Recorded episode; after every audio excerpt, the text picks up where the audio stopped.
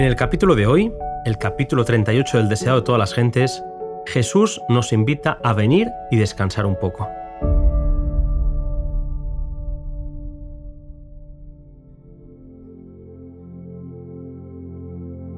Al volver de su gira misionera, los discípulos vinieron a Jesús y le contaron todo.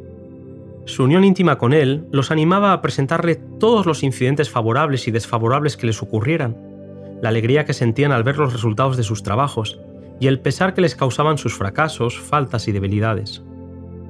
Habían cometido errores en su primera obra de evangelización, y mientras relataban francamente a Cristo lo sucedido, él vio que necesitaban descansar un poco. Él tenía mucho que decirles y les propuso buscar un lugar en el que pudiesen estar en comunión con Jesús y recibir instrucciones para su obra futura.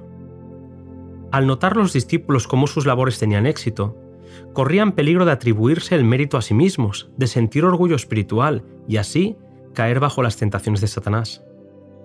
Les esperaba una gran obra y ante todo debían aprender que su fuerza no residía en sí mismos sino en Dios. Necesitaban apartarse del escenario de su intensa actividad para ponerse en comunión con Cristo, con la naturaleza y con su propio corazón. Por su parte, Jesús había recibido las noticias de la muerte del Bautista y comenzó a ver que sus labores públicas en Galilea no podrían continuar por mucho tiempo. Se acercaban las escenas de sus sufrimientos y él anhelaba apartarse por unos momentos de la confusión de la multitud. Cerca de Bethsaida, en el extremo septentrional del lago, había una región solitaria entonces hermosamente cubierta por el fresco y verde tapiz de la primavera, y ofrecía un gran retiro a Jesús y a sus discípulos. Allí estarían lejos de las vías de comunicación y del bullicio y agitación de la ciudad. Allí podrían escuchar las palabras de Cristo, sin oír las airadas interrupciones, las réplicas y acusaciones de los escribas y fariseos. El descanso que Cristo y sus discípulos tomaron no era un descanso egoísta y complaciente. El tiempo que pasaron en retraimiento no lo dedicaron a buscar placeres. Conversaron de la obra de Dios y de la posibilidad de alcanzar mayor eficacia en ella. Aunque Jesús podía realizar milagros y había dotado a sus discípulos del poder de realizarlos también, recomendó a sus cansados siervos que se apartasen al campo y descansasen.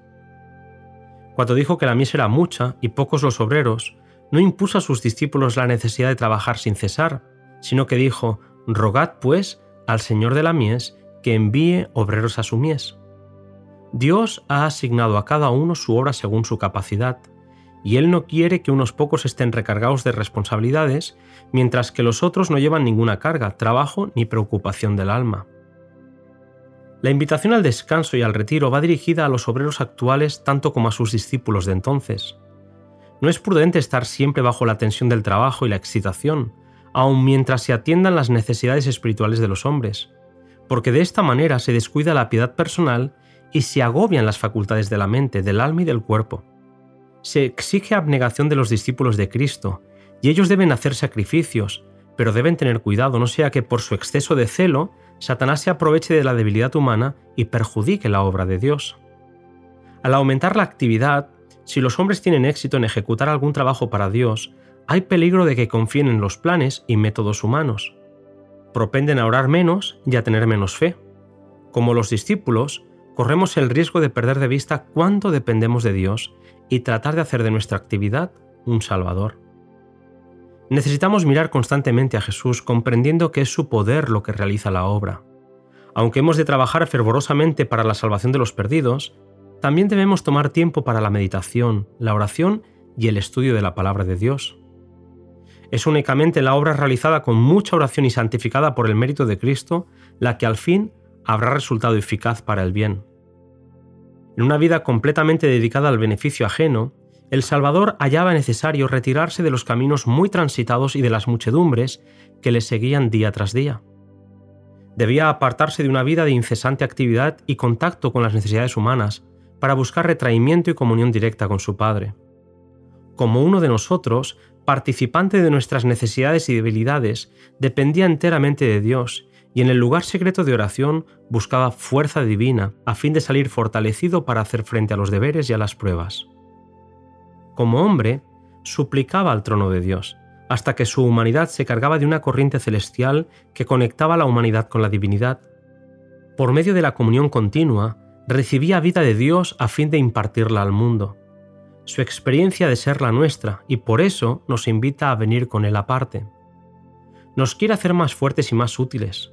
Si hoy tomásemos tiempo para ir a Jesús y contarle nuestras necesidades, no quedaríamos chasqueados. Él estaría a nuestra diestra para ayudarnos. Necesitamos más sencillez, más confianza en nuestro Salvador. En todos los que reciben la preparación divina, debe revelarse una vida que no está en armonía con el mundo, sus costumbres o prácticas, y cada uno necesita tener una experiencia personal en cuanto a obtener el conocimiento de la voluntad de Dios. Debemos oírle individualmente hablarnos al corazón. Cuando todas las demás voces quedan acalladas y en la quietud esperamos delante de Él, el silencio del alma hace más distinta la voz de Dios. Nos invita, estad quietos y conoced que yo soy Dios. Solamente allí puede encontrarse verdadero descanso, y esta es la preparación eficaz para todo trabajo que se haya de realizar para Dios.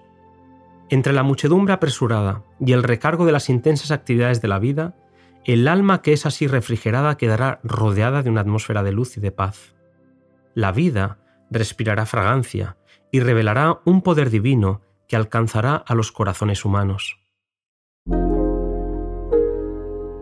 Hasta aquí Querido amigo, el precioso resumen de este capítulo. Nos volvemos a encontrar en el siguiente audio bajo el título de Dadles vosotros de comer.